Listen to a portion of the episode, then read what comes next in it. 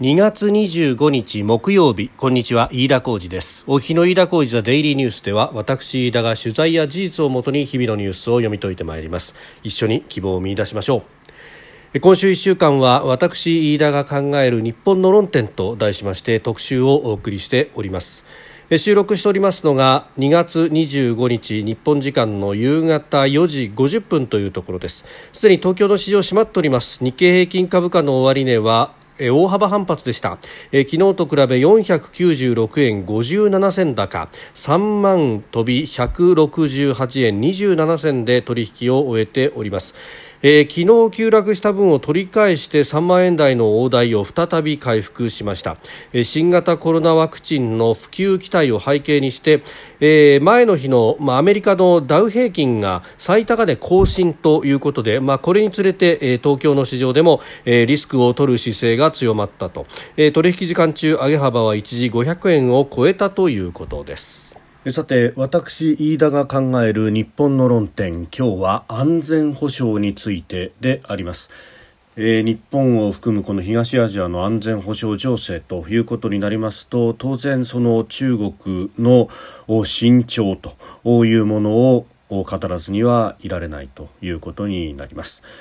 まあ、あの中国が覇権をこう目指して出てきているとさまざまなこう要因指摘されておりますけれども行動として力によって現状を変更しようとしているということはまず間違いなかろうというところです。で特にそれが顕著に行われていたのが南シナ海でありましてあそこにおいてはもともと岩であって、えー、満潮時に、えー、頭の部分が露出をしていないというようなねまあ、岩礁と呼ばれるようなところを埋め立ててそして自分の領土であると主張しそこに3000メートル級の滑走路まで作ってしまったということであります。当然国際法上は岩は岩であってこれは島ではないということで領土ではないということになります。もともとその中国が主張する九段線と呼ばれるですね、えー、南シナ海をぐるっと回る長い下のようにですね、えー、南に伸びていくその領土主張そのものが、えー、そもそも根拠が薄弱であるということ。でさらに、えー、そこを埋め立てて岩を島のような形にしたところでそれは領土にならないということ。でこれに関して国際仲裁裁判所にフィリピン当時の秋野政権が提訴をしてそして、えー、国際仲裁裁で下った審判というものが、えー、中国の主張は全く受け入れられないというものでありました。で、えー、それによって、まあ、国際法上ここはフィリピンの領土であるよということが、まあ、確認はされたんですが、えー、中国は文字通りですねその判決を破り捨てるというような形で、ええー、全く受け入れずにそしてそこに人を派遣し住まわせさらに、えー、戦闘機の発着等々も行うというようなあ形、まあ、完全に力によって屈服させようとしているということになっております。で、えーまあ、その、まあ、遠因というか、まあ、様々なパワーバランスの下でそういうことが起こってしまったということ。で、特に、えー、その引き金を引いたと言われるのが90年代に、えー、フィリピンで起こった反米、えー、反基地デモ、えー、そしてそれによって、まあ、あアメリカ軍の駐留を許さないということがフィリピンの民意として、決まったということを受けてアメリカがクラークやスービックという大きな基地にいたものが、えー、引いてしまったとで引いたその力の空白でフィリピンがそれを自国で埋められればよかったんですけれども埋めることができずに、えー、その空白に中国があ乗じて、えー、伸びてきてしまったということがあるわけであります。まあ、ことほどさように、えー、抑止力というものは、えー、なくなって初めて気づくというようなそして深刻な事態はおいそれと取り返すことが難しいということを肝に銘じておかなければならないことであろうと思いますそしてそれが今東シナ海で起ころうとしているとただし東シナ海に関して言えばですねまず、えーそのフィリピンの事例などとは違い、日本とアメリカの間の日米安全保障条約、日米同盟というものは、依然として強固であることは間違いないところであります。ただし、沖縄に駐留している、まあ、海兵隊を中心とする在沖縄米軍、えーまあ、軍種は様々あるんですけれども、空軍の嘉手納基地、そして、海兵隊というものが、まあ、二つ大きな勢力としているわけであります。もちろん、あの、ホワイトビーチ等々海軍もあるし、そしてトリーステーション等々陸軍もいるということなんですが、まあ、主力としては、海兵隊と、それから空軍ということになっておりますが、中国ということを考えると、まあ、中国が持っている弾道ミサイルや巡航ミサイル等々を考えると、九州部隊としての海兵隊については近すぎるんじゃないかというような論が、まあ、あると。で、さらに沖縄の中の世論というものが、まあ、基地に対して非常に複雑な思いを抱いているということもあり、えー、予断を許さないと。ただし、ここのパワーバランスを考えると、アメリカ軍というものが必要であろうというところ、そしてそれを例えば日本が、え自衛隊の力によって代替することが100%可能かというところはなかなか、えー、いろんな分析が必要だとは思いますけれども難しいということであります。で、まあこれに対して中国は様々な形で、えー、攻勢をかけてきていますが、えー、喫緊の課題としては沖縄県石垣市殿城尖閣尖閣諸島ということになるわけです。で、これに対して中国は海警法という法律を制定して、まあ一応は白い船であって警察権の執行機関という位置づけになってますが、海警というところ、まあそこの、えー、武器の使用権限等を、まあ、整理をしたというのが一応は国内法だということになってますけれどもところが、えー、この会計法の中には、まあ、あの複数の条文を組み合わせると、えー、まず自分たちがあの宣言をした領土とされるものはすべて、えー守る対象となると。ですから彼らの主張するところの、えー、領土というものが、まあ、守る対象になって、えー、尖閣、その周りの、えー、海域で、えー、武器の使用ができるということになってしまう。で、さらにその武器の使用の対象ですけれども、えー、民航船のみならず、えー、公船、公の船と呼ばれるようなものに関しても武器の使用ができるというふうにも読めると。えー、従って日本の、えー、漁船のみならず海上保安庁の船も含めて、えー、危険にさらされるということになることが明白なわけであります。ことごとさようにですね、この会計法というものは、えー、国際法に、まあ、違反反しているということは明白なんですけれども一方で、えー、国際法の、まあ、感激をつくような形で、えー、出してきていると。この会計という組織の指揮命令系統を見るとですね、えー、中国共産党の指揮下にある中央軍事委員会、えー、トップは習近平国家主席ですが、えー、この中央軍事委員会の指揮下にあるというふうに、えー、かつての組織変更の中でそうなっています。えー、ほとんどのというか、まああのー先進各国はもちろんですけれども、ええー、この海洋での法執行機関、えー、というものはですね基本的には政府の資金のもとに属するというのが建前になっているんですが、えー、そうではなくて中央軍事委員会、えー、中づく中国共産党の指揮下にあるということで、えー、これ人民解放軍と同じような、えー、同格に位置づけられると、まあ、あの正確には中央軍事委員会の組織の中に、えー、人民武警というのがあってその下にえー、この会計というものも所属をするということになっておりますがいずれにせよですね政府の統制下にあるわけではなくて、えー、中国共産党そして自民解放軍の統制下にあるということで、まあ、これを第二海軍というふうに呼ぶ人もいますけれども指揮命令系統上これを警察権の法執行機関と呼べるのかというところもまた疑問が残るところです。ただ見た目としては白い船を出して、えー、まるで法執行機関であるかのように、えー、なっています。でそして、えー、法執行機関であるからこそですね、えー軍事的組織ではないという建前で、えー、出てくるということになりますんで、ここで、えー、対応するのは、えー、日本では海上保安庁ということになってしまいます。まあ、中国としてはですね、そ、そこのところで、まあ、あの、白い船でですね、えー、グレーゾーンでプレッシャーをかけてきて、で、えー、日本側も白い船で対応しなければならないということで、海上保安庁が矢面に立つ形になるんですが、プレッシャーをかけてかけてかけて、えー、海保では対応できないというような世論を日本側で喚起させて、そして海上自衛隊の船を出させるということが目的。えー、灰色の船をおびき寄せて、そして、えー、フェーズをエスカレートさせたのは日本側であるということを言いたいと。口実にしてそして、えー、人民解放軍海軍を出していきたいというのが中国の狙いであることは明々白々でありますで、えー、挑発に流行るようにですね、えー、勇ましい保守派ですとか国会議員の中には、えー、沿岸警備法などを整備してそして、えー、海上自衛隊も出せるような法体系に日本をすべきだというような議論が出ておりますが、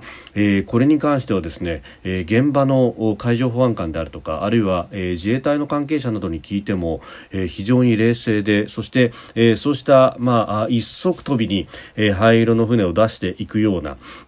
海上自衛隊が行動を起こすような議論というものは非常に危険であると。というふうにですね、ええー、警戒感をかなり示しております。えー、というのも、まあ、このね、国際法上じゃエスカレートさせたのはどっちだという時に先に灰色の船を出したのが日本だということになると中国には格好の口実を与えてしまうと、えー、そして海上に、えー、人民解放軍海軍を出してきてその海軍が自国の領土を守るのだということで、えー、尖閣諸島に上陸してしまいかねないという、まあ、その口実を作って、えー、しまうということになります。まあ、勇ましくですね、えー、海上自衛隊が出ていくというので、えー、留飲は下がるかもしれませんが結果として、えー、事態が、えー、深刻化そして悪化しかねないと、えー、その口実を中国側に与えかねないということを言っています。で、えーまあ、海保の操船技術であるとか、まあ、そういうところで今、なんとか、えー、抑え込んでいるという状態であると。で、さらに海上自衛隊はというと、もちろんですね、えー、見えるところで、えあのギリギリのところ近くまでは来ていてで、えー、きちんとプレッシャーをかけるという形で、えー、やっていると。ええー、いうところですので、えー、ここでですね、えー、挑発に、えー、おいそれと乗ってしまうというのは、まあ、現場からするとそれは、えー、ちょっとと危険であるということを、まあ、私にも漏らす方がいらっしゃいました。まあ、なんといってもですね、まあ、海上自衛隊もそうですし海上保安庁の職員の方々もそうなんですが、えー、日本の国内法とそして国際法というものを非常に熟知していらっしゃいます。で、えー、だからこそ、えー、おいそれとこの海上自衛隊を出すということに対しては非常に慎重であると、えー、自分たちが仕事したくないとかそういうことではなくってか、えー、国際法上、えー、それをこう読み込んでいくと、えー、日本が不利に立たされる可能性があると、まあ、ここは通常の戦力であってもこう軍のフェーズではなくその手前の警察権のフェーズで、えー、なんとか押し返すということを、まあ、もちろんですね互角以上に、えー、今立ち回ってるからこそ、えー、尖閣においそれと中国の海警が上陸をしたりだとかあるいはそこにある構造物を破壊したりだとかということがやっていないし、えー、もっと言えば日本の漁船に対して、えー、指一本、えー、手を出させていないというのは、えー、卓越した操船技術であるとかで海保が現場でまさに頑張っているというところです。まあ、そう考えるとですね、えー、おいそれと自衛隊を出すような法律を整備するよりは、えー、もっともっと海保に人員とそして、えー、船等々の物資の支援というものをやっていかなければいけないということが明々白々になってまいります。で、えー、さらに言えばですね、あのー、5年ほど前に、えー小笠原諸島、えー、父島等々で、えー、赤サンゴが取られたということがありましたけれども大量に押し寄せた、えー、中国の、まあ、サンゴの漁船、えー、200隻以上だと言われていましたけれども根こそぎ、えー、名産の赤サンゴを取っていってしまったということがありました。もちろん日本の EEZ の中で、えー、許可なく漁業をするということで完全な国際法違反であるということだったんですが、えー、当時小笠原の海洋海上保安署には、えー、小さなボートが1隻とそして7名の人員しかいなかったと当初はですね、まあ、もちろんその一報があってからですね、えーー、第三管区海上保安本部、えー、横浜に本部がありますけれどもさまざまなところから巡視艇が巡視船が出ていってですね、えー、取り締まりに当たったということで、えー、ありましたが、まあ、それまでの間に多勢に無勢で、えー、かなり狼藉を働かれたということがあります。まあ、なんといっても小笠原は、えー、横浜から1000キロ、えー、客船で24時間かかってようやくたどり着くというところですんで、まあ、何かあった時には、えー、きちんとした備えがないとこういうことが起こってしまうと、まあ、反省に立ってですね予算をつけて船を作ったんですがその船というのが三日月という巡視船なんですがこの間ですね、えー、引き渡し式が行われたと、えー、実にえー、あの事件から5年が経っていると、まあ、確かにですね船を一隻建造するというのは、まあ、そのぐらいの期間がかかるというふうにされています、えー、5年ぐらいに、まあ、あの年で分けて、えー、国費をこう予算付けをしてなんとか船を作るということをやっているんですが、えー、ことほどさようにですね、えー、時間がかかってしまうということもありますんで、えー、喫緊はあ新しい船を作りつつそして、えー、何であれば民間船等々のお徴用というようなことも、まあ、考えながらですねやらなければいけない。ただあの海保が使う船っていうのは、えー、その用途がかなり特殊であると。まず船速が相当速くなければ不審船などを追いかけ回すことができないということ。そして、えー、それだけじゃなくて、えー、不審な船であるとかに対して、まあ、放水等で進路を規制し最終的にはですね、まあ、あの船首の部分を相手の船首であったりとか側面にこうぶつけるような形ででもって、えー、停戦をさせようとするなどなどの、えー、措置をしなければならないと。それに耐えうるだけの強さというものも必要になってくると。いうことを考えるとやっぱり特殊になってしまうと。いうのもまあこれは致し方ないところなのかもしれません。ただまあそういうことを考えるとですねますます、えー、5年先10年先を見越しながら今装備をきちっきちっとやっていかなきゃなんないと。ここにきちんと予算をつけていかなきゃなんないと。いうところなんですがこれはですねあの官邸の、まあ、中枢で安全保障をやってた人に聞くと予算がつかないんですと。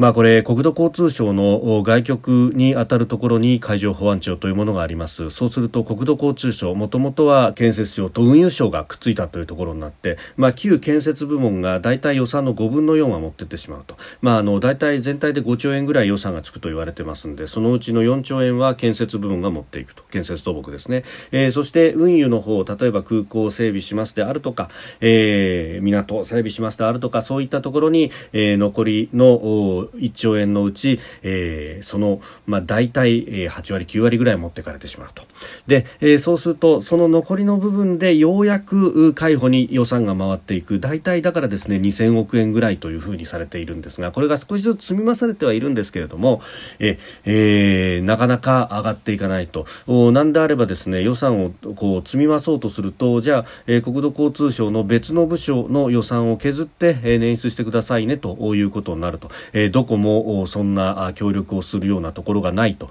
いう中で、えー、じゃあ加護さん独自に財源見つけてくればいいですよってそんなですね、えー、じゃあ海の安全のための税金みたいなものが創設できるかっていうとなかなかできないというところで、えー、総理官邸が相当ゴリゴリと押して押して押してようやく、えー、何十億何百億という形で、えー、積み増しがあると。